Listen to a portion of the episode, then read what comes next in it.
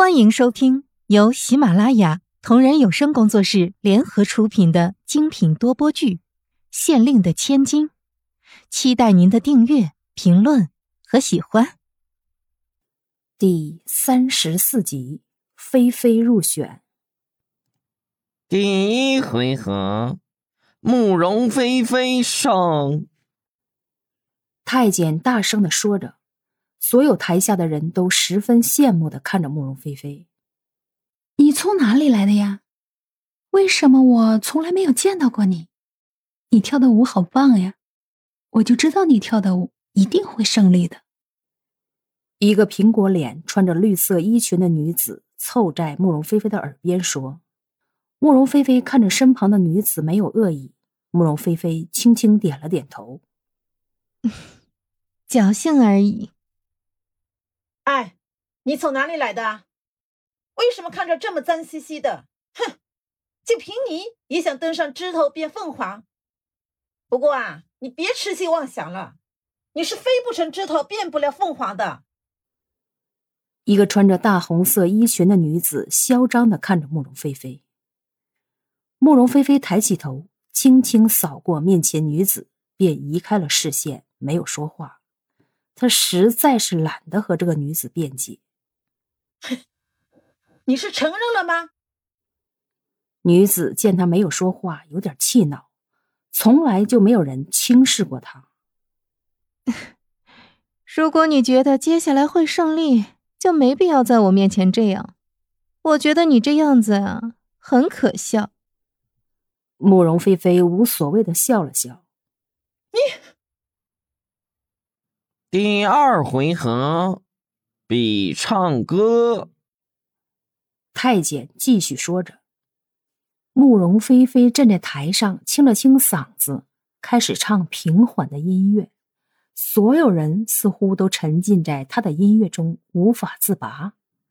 几个回合下来，慕容菲菲的表现都非常的出彩。终于，比赛进入了尾声。一个太监走上了台前，尖声说道：“这次的选妃中，慕容菲菲姑娘表现出色，皇上甚是满意，特此封慕容菲菲为妃妃。”慕容菲菲对自己非常有信心，能被皇上看上，自己感觉也不是很兴奋。倒是边上的那些妃子们对她议论纷纷。这个乡下的女人有什么了不起的？慕容菲菲坐在自己的宫殿里，急切的想着吸引皇上注意力的方法。在现代，她看了太多的后宫争斗剧了，所以她实在是太了解自己的处境了。后宫佳丽三千。他只不过是凭借着现代的歌舞投机取巧，才能被选中封为妃子。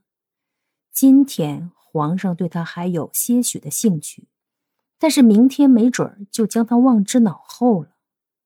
他没有因为皇帝的宠爱而沾沾自喜，皇帝可是这个时代最不可靠的男人了。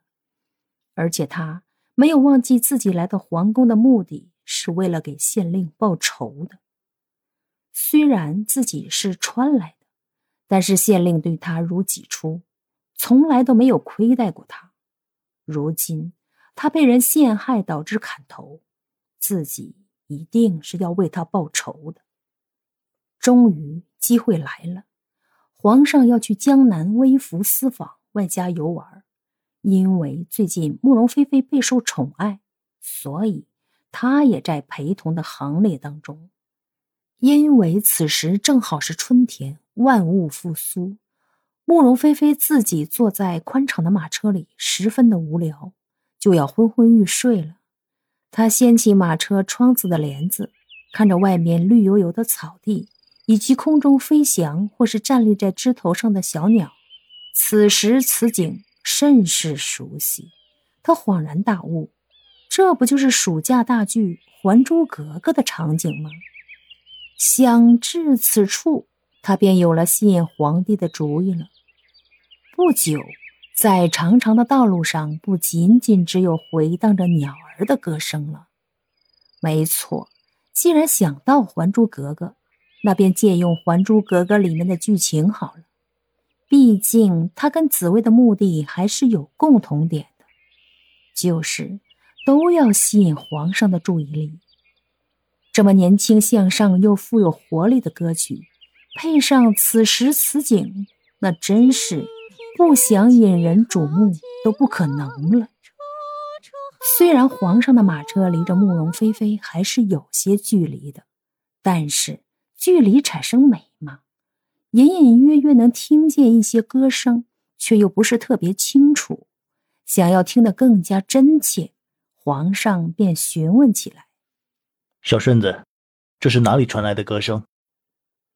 马车走得并不快，出来游玩就不能过于快节奏，这样的速度还能沿路看看风景，所以小顺子等也便一直随着马车行走。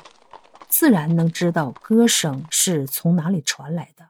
他回道：“回皇上，是妃贵妃的马车那边传来的，似是娘娘她在唱歌。”哦，又是菲儿，这丫头总是有些奇奇怪怪的想法和举动。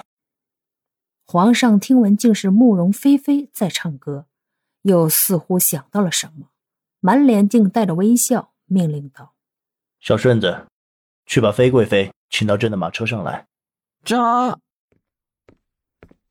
说完，小顺子便转身往后走去，来到慕容菲菲的马车前，恭敬的向她说：“贵妃娘娘，皇上他命您去他的马车，您随我过去吧。”慕容菲菲听至此处，挑了挑眉心想。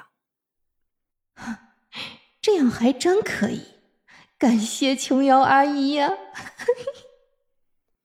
这小顺子也是伺候皇上衣食住行的，地位也是不凡的，便对他也恭敬一些，说道：“那麻烦公公您了，我这就去。”娘娘，您这是哪里的话？这都是奴才应该做的。本集已播讲完毕。下集精彩继续。